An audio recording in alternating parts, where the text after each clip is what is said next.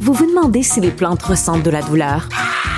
Ou encore, comment est-ce que les daltoniens voient le monde? Le balado en cinq minutes est pour vous.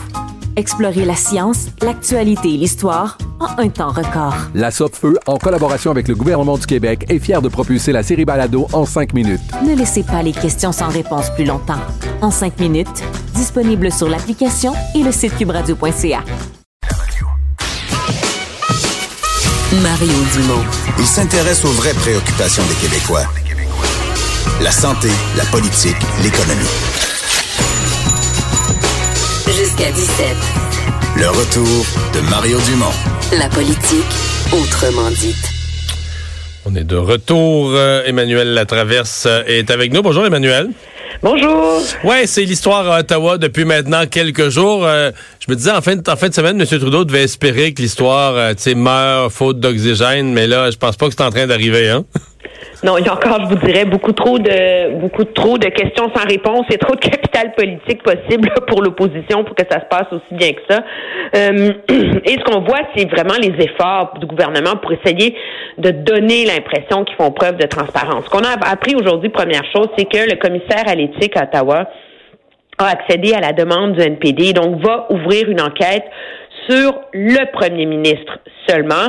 Euh, et euh, en vertu d'un des articles du code qui dit que le député ne peut se prévaloir de sa charge pour influencer la décision d'une autre personne euh, et qui pourrait porter, bénéficier et, favoriser les intérêts d'une entité. Donc, on voit, là, c'est est-ce que M. Trudeau a influencé Mme Raybould pour favoriser SNC-Lavalin.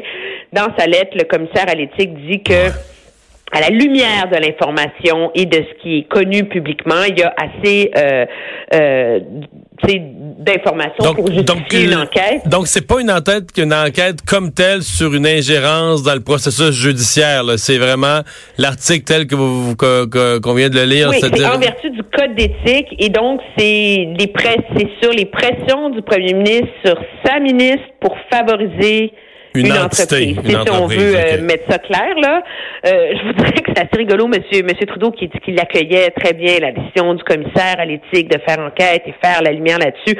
Je vais vous dire, Mario, à la vitesse à laquelle le commissaire à l'éthique travaille et la vitesse à laquelle ces enquêtes-là sont, sont menées, on va être, je serais quand même assez surprise que euh, on ait les résultats de cette enquête-là avant la campagne électorale. L'enquête ah, sur la à l'époque avait duré presque un an pour une vacance chez la GACAN. Alors imaginez-vous, là, là, on est dans les nuances, là, euh, et les dédales euh, juridiques du secret professionnel, du secret du cabinet, euh, de l'interprétation de la loi sur le procureur public du Canada.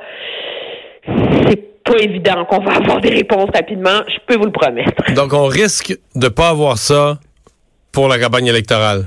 Ben en tout cas, je mettrais pas, euh, je mettrais pas ma main au, feu là-dessus, je vous dirais, là, à moins que vraiment M. Dion là, décide de travailler à la vitesse grand V. Là, mais dans le passé, c'est des enquêtes qui durent assez de temps que c'est rare que ça se règle rapidement. sais. Monsieur, Monsieur Trudeau là-dedans, quand même, qui a pris une position en disant bon, tu sais, mon bureau c'est pas émissé, etc. Euh, ni moi ni mon bureau. Euh, il y a, euh, tu sais, aujourd'hui, je parlais avec Yves-François Blanchette du blog. Il y a un texte ce matin dans Le Devoir qui va un peu dans le même sens. C'est quand même pas mal d'interventions qui vont dans le sens de dire, attends un petit peu, là. Il était légitime pour SNC-Lavalin de ne pas vouloir avoir un procès. Il existe légalement au Canada un processus de réhabilitation des entreprises, d'aller chercher une espèce de ben, de pardon, une façon de parler, mais de, de payer une amende, de reconnaître ses torts.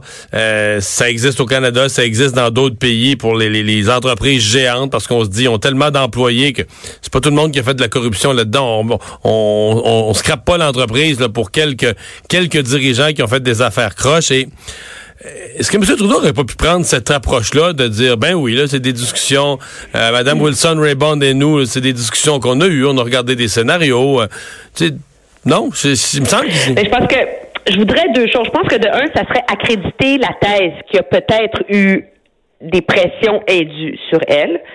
Euh, parce que c'est légitime, et ça, c'est même, il y a des jugements de la Cour suprême là-dessus, là, c'est, c'est légitime pour le procureur général du Canada de discuter de ces dossiers-là avec ses collègues, de demander conseil, euh, de solliciter des opinions, mais la décision doit être la sienne et la sienne uniquement.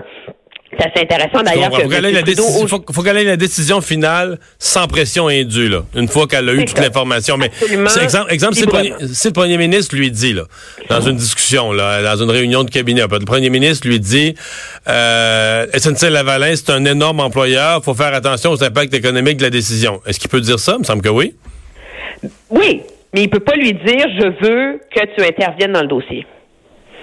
La ligne est mince, là la ligne, elle est très, très mince, mais il y a quand même, c'est mince, nous, on n'est pas juriste, là, il y a quand même beaucoup de jurisprudence là-dessus, là, et, les, les, les, tests établis par les tribunaux sont très, très, très clairs. Moi, je vous dirais que ce que je vois là-dedans, c'est deux choses. De un, il y a une réaction très différente au Canada anglais par rapport à cette histoire-là qu'ici au Québec. Je pense que ça vient principalement du fait que euh, SNC est un fleur, malgré sa réputation ternie, là, demande euh, demeure euh, un géant là, québécois et donc un, réflexe et un bénéfice du doute plus grand à l'égard d'une entreprise comme SNC dans le débat public au Québec que la réaction ailleurs au Canada. Ben, et François Blanchette du Bloc va jusqu'à dire que si le siège social de SNC Lavalin était à Toronto, toute la dynamique politique et médiatique serait différente au Canada anglais entièrement sûr. Là, on peut avoir un. Moi, je suis pas convaincue. Je pense, euh, par ailleurs, que euh, que c'est certain que c'est ça qui a fait partie des discussions dans l'esprit du gouvernement. Mettez-vous à la place du gouvernement dans cette situation-là. Selon la loi, la ministre a le pouvoir d'intervenir et d'exiger qu'on fasse une entente avec SNC Lavalin contre l'avis du directeur des poursuites pénales. Mais si elle le fait, il faut que cette décision-là et cette intervention-là soient euh, publiées dans la Gazette du Canada et que le gouvernement justifie son intervention. On comprend pourquoi. C'est on peut pas faire des deals par en arrière, en catimini, puis en secret. Donc, par souci de transparence, le gouvernement a droit euh, la, la, procureure générale a le droit d'intervenir dans un dossier, mais elle doit le faire publiquement. Alors, il y a un coût politique à intervenir aussi. Hein? Euh, c'est de dire à tout le monde, nous, le gouvernement, on va contre l'avis du procureur euh, public et euh, on décide d'intervenir pour imposer une attente à SNC-Lavalin. Il y aurait eu un gros, gros, gros, gros débat public autour de ça. Et je pense que c'est, en tout cas, on, mhm. verra à la lumière de ce qui va arriver, mais ça commence à être assez clair que c'est la nature de ces discussions-là à l'interne qui euh, qui pose problème et dont les gens ont des interprétations différentes. C'est ça, on veut rendre ça clair. Là. Monsieur Trudeau, son entourage disent qu'il n'y a pas eu de pression. Puis il y a des gens dans l'entourage de Mme Raybould qui, de toute évidence, ont parlé au Globe and Mail et ont dit que euh, qu'il y a eu pression sur elle. Là. Alors, je pense que c'est ça le débat. Monsieur Trudeau, c'est intéressant aujourd'hui là, parce que euh, il est à Vancouver. Il a dit qu'il a rencontré Mme Wilson Raybould deux fois et que dans le courant de sa conversation avec elle, elle lui a rappelé que M. Trudeau lui avait dit que c'était sa décision à elle seule. Mais là, c'est tout ce qu'on sait. Alors bon, mais OK. Mais est-ce que l'entourage de M. Trudeau a fait pression sur elle? Est-ce que est-ce que c'était des discussions ou des pressions? Il y a beaucoup, beaucoup, beaucoup de questions encore sans réponse et objectivement, on ne pourra jamais avoir les réponses à ces questions-là. Parce que des conversations Mme Wilson-Raybould garde le silence. Là. Ouais. Euh, il y a un député libéral qui a décidé de s'en mêler, lui? oui, ça c'est. Il y a, rien. Hein, en politique, Mario, il n'y a rien comme un tyrannie. Hein? C'est toujours, toujours, toujours bon. est-ce qu'il sait ce qu'il fait? Je me suis posé, je regardais ça. Est-ce qu'il, est-ce que c'est un preux chevalier? Est-ce que c'est un nono? Est-ce qu'il sait ce qu'il fait? Ben, en tout cas, il savait ce qu'il faisait en émettant une déclaration. Est-ce qu'il dit très clairement que ses expériences passées lui montrent que dans différents domaines, euh, seule euh, l'ouverture et la transparence euh, totale peuvent être la façon de trouver une issue à une situation comme celle-ci. Là. Je pense que ça reflète quand même un malaise dans l'esprit de bien des députés par rapport à ce qui est arrivé. C'est un débat qui chauffe beaucoup. Puis là, on a le temps d'en parler, mais vous voyez, c'est tout en nuances, ça, là. là. C'est pas noir ou blanc, là, ce débat-là. Et donc, euh, donc, ça complique très clairement l'avis euh, des, des, des, libéraux. Et là, ce ballon-là va être entre les mains euh, des cinq députés libéraux qui siègent sur le comité de la justice et qui vont devoir, euh, qui ont donc la majorité et qui vont devoir décider si oui ou non ils permettent qu'il y ait une enquête parlementaire sur le sujet. évidemment, s'il bloque, s'il bloque, ça va hurler d'un parti d'opposition au cover-up et à la, au refus de faire la lumière, puis ça va être quelque chose. Ah ben oui, mais ça c'est certain. Monsieur Scheer n'arrête pas de publier des, des lettres. Il demande cette enquête-là. Il veut entendre Jody Wilson-Raybould, l'ancienne ministre, Monsieur Lametti, le nouveau ministre de la Justice, Katie Telford, la chef de cabinet de Monsieur Trudeau, Mathieu Bouchard, qui est son conseiller spécial pour le Québec, et Gerald Butts, qui est son secrétaire principal. L'enjeu, moi, je vous dis, c'est que tant que le gouvernement n'aura pas pris une décision sur qu'est-ce qu'il fait avec le secret professionnel des qui entourent les conversations entre Mme Jody Wilson-Raybould et le gouvernement, euh, cet, enjeu-là va continuer à leur coller à la peau. C'est intéressant aujourd'hui que M. Trudeau a lui-même remarqué que, parce qu'on lui a posé la question, si vraiment vous avez rien à vous reprocher, pourquoi vous levez pas le secret professionnel? D'autres premiers ministres l'ont fait dans le passé, dans d'autres dossiers.